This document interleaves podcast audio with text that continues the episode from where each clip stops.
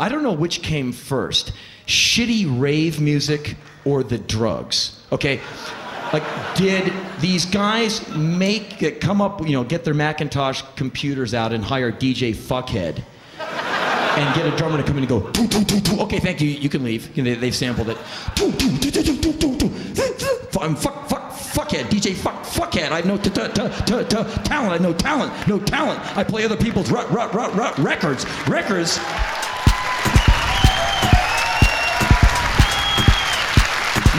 Friends, there is nothing like going to a Euro music festival and hanging out with these like super self-important guys who carry suitcases of records.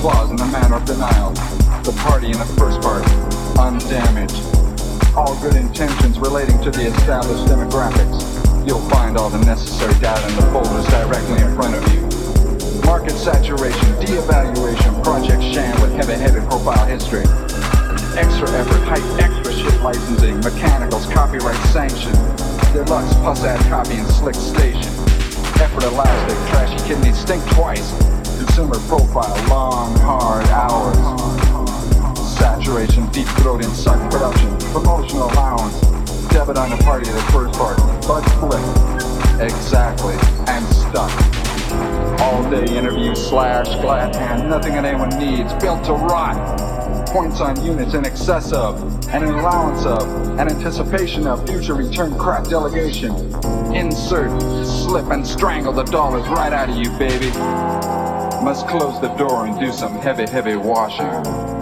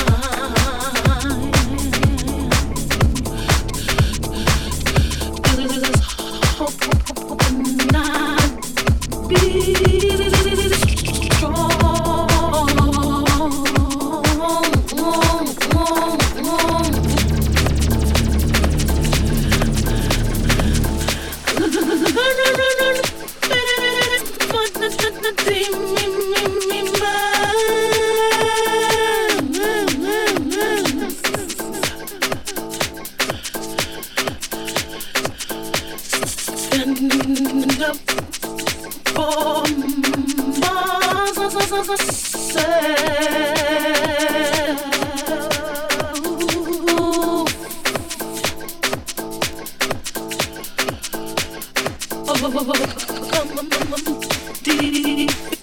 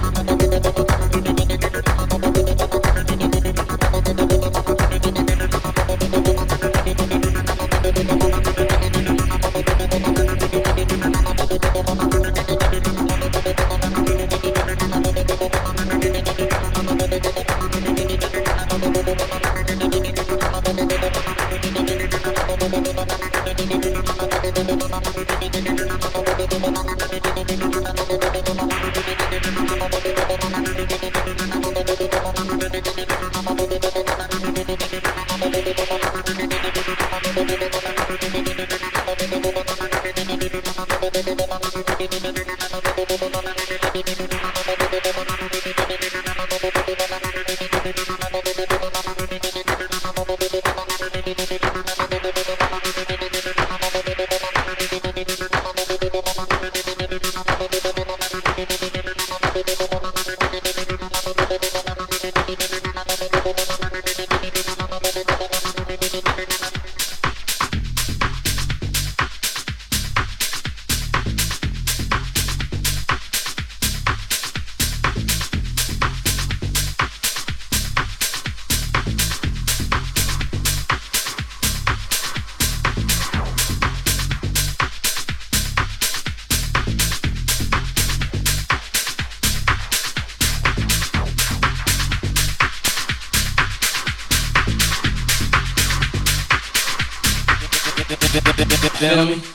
Make them dance.